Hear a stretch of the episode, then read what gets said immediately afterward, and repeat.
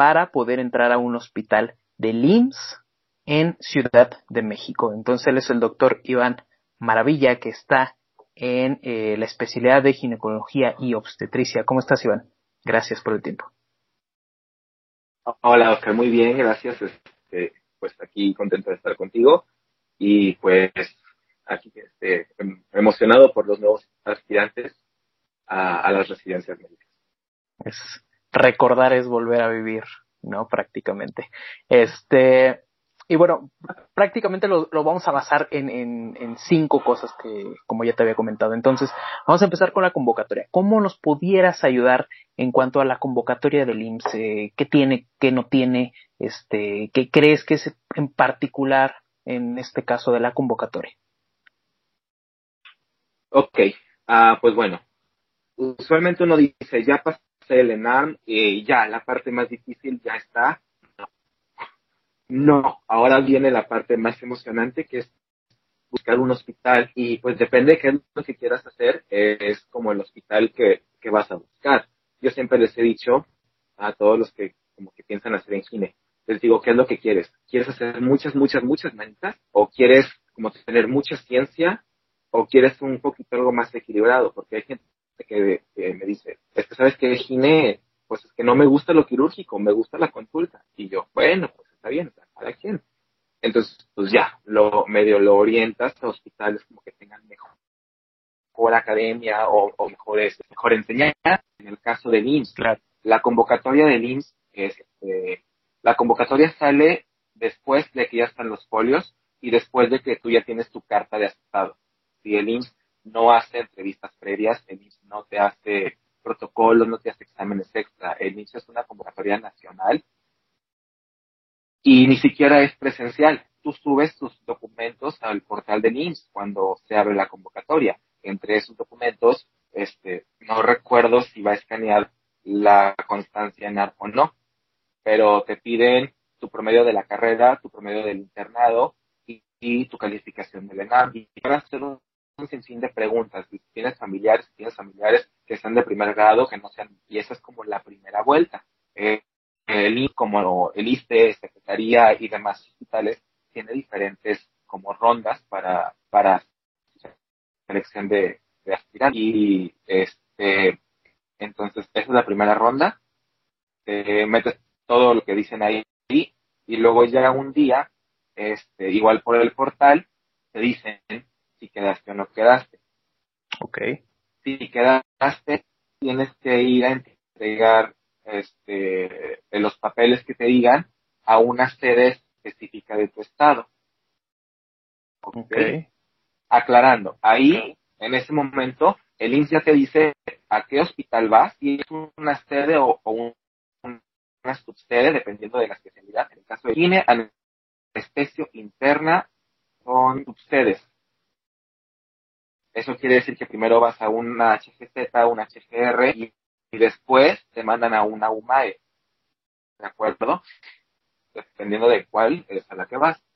Este, pero en ese momento ya te dice el tú tienes esta plaza, tú tienes esta subsede y tienes esta sede. Y a partir de ahí, todos los trámites que hagas los haces en esos hospitales.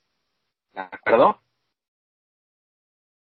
Entonces, la sede que yo puse es la UMAE Luis Castelazo Ayala, la Gineco 4, que está en el sur de la ciudad de es la UMAE más grande de ginecoobstetricia que el centro y la cuna de la obstetricia en Latinoamérica, etcétera, etcétera, etcétera. Entonces, yo aplico a este hospital y mi subsede es el Hospital General Regional número 1 de Cuernavaca, Morelos, el HGR1. Un hospital maravilloso que yo llevo en mi corazón, aventándome el comercial, porque, porque me encanta ese hospital este, entonces, eh, pues a mí me toca, ya te digo, te publican el lugar y te este, eh, este, usted ha sido aceptado para hacer su curso de residencia, bla, bla, bla, sucede tal, tal, tal, sede tal, tal, tal, en tal lugar. En ese momento, siendo la primera ronda, tú vas al, al lugar donde ellos te piden que entregues papelería y si le digo en cada estado, este, vas y tú dices, ¿sabes qué? Sí, sí quiero mi lugar. Firmas y ellos te van a decir qué papeles llevar, qué papeles este, puedes como suplir o llevar después y tú firmas ahí unas cartas compromiso. En mi caso, cuando yo apliqué todavía no tenía mi título porque estaba en trámite y solo me dijeron, ok, no hay problema, tienes básicamente hasta el R4 para ti. En cuanto lo tuve, lo llevé pero te hacen firmar unas cartas compromiso. Y ya tú aceptas y en ese momento oficialmente ya eres residente de IMSS. Oye, antes, que antes, que, antes que continúes en ese, en ese aspecto, eh, lo que dices todo, todo es en línea, ¿no? Pero tú metes eh, qué hospital o qué sede o, subsede quieres o ellos te lo dan automáticamente. Así es. Sí, Las dos, las dos.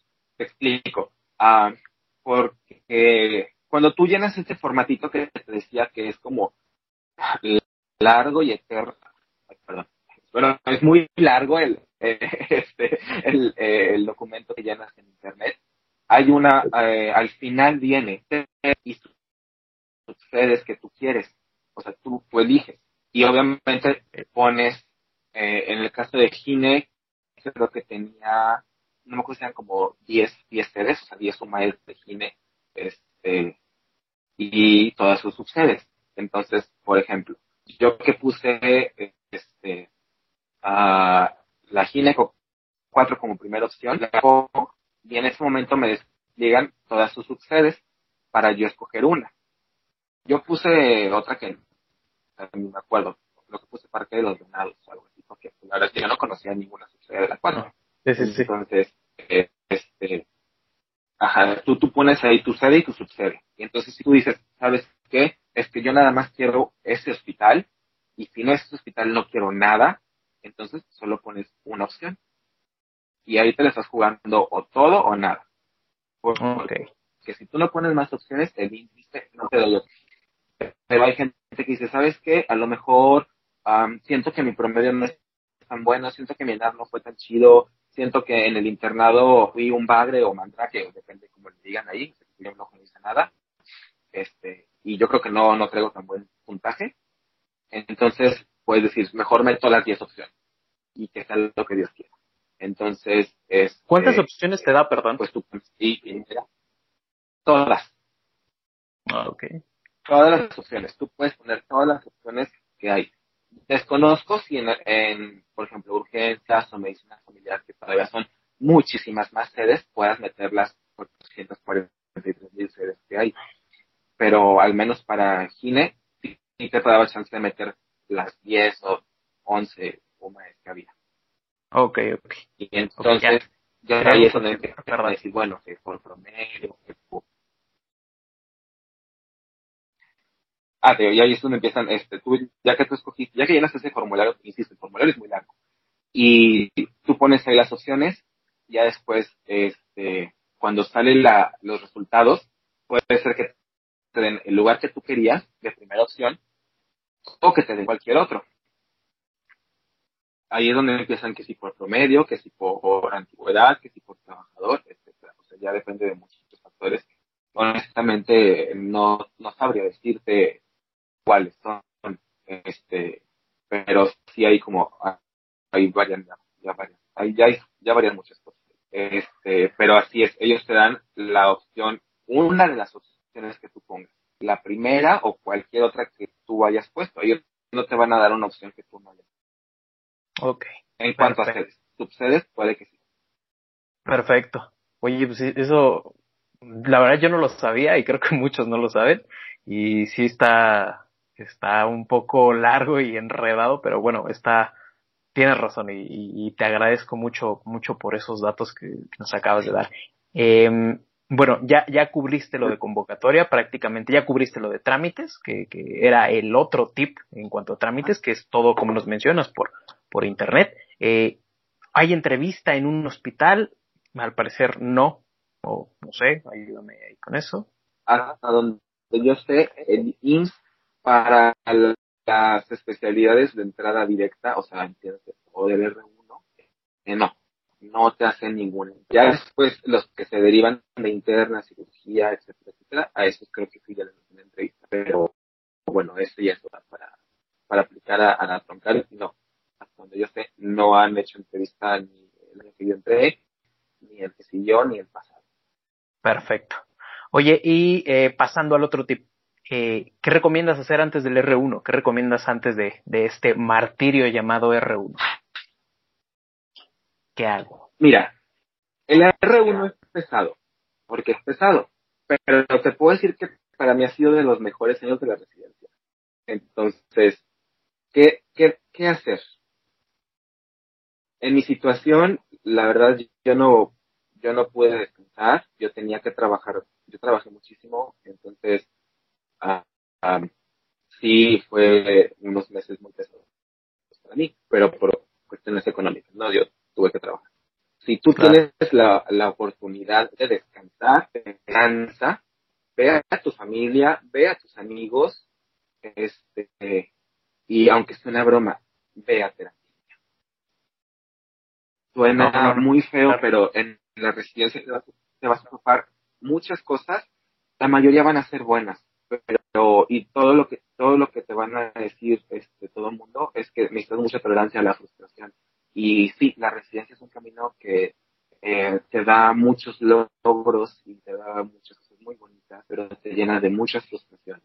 Entonces, ah, yo creo que todos, todos que somos residentes, al menos de un sistema tan saturado y tan pesado como puede ser el, Instituto Mexicano del Seguro Social, necesitamos ayuda. O sea, no es tan sencillo y puede ser muy pesado.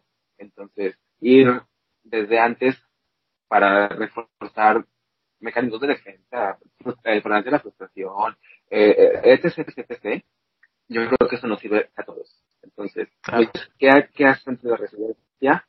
Duerme, descansa, disfruta tu familia, disfruta tus amigos, porque y luego en, eh, en lo que es como, como yo, te vas a otra pinche ciudad y pues los ves dos veces al año y está bien. Entonces, sí, y sobre todo si planes irte a una ciudad más grande o a un hospital más grande, te aprovechas. O sea, pasa el tiempo, claro. pasa tiempo de calidad con los Perfecto. Ok, muy bien. Creo que eh, lo que acabas de decir es como de los consejos de todos, independientemente de, convocatoria, trámites. Creo que es de los más importantes, ¿no? Es entrar y estar bien mentalmente para, para algo que sabes de antemano que sí es, eh, es pesado. Eh, y ya por último, eh, claro, perfecto. Pues está, está bien padre lo que eh, acabas de decir con esto de actitud o aptitud. Eh, ayudaste muchísimo con, con esto en cuanto a si te interesa entrar a una especialidad de entrada directa en el IMSS. Sin embargo, los consejos que nos acabas de dar creo que son muy importantes para un R1 que pues prácticamente no tiene ni idea en muchas ocasiones de qué, de qué va a hacer, de qué le espera, de qué hacer, ¿no? Entonces, eh, te agradezco muchísimo, muchísimo, eh, doctor Iván. Espero poderte tener eh, más adelante en los podcasts ya explicando algún tema o algo de más larga duración.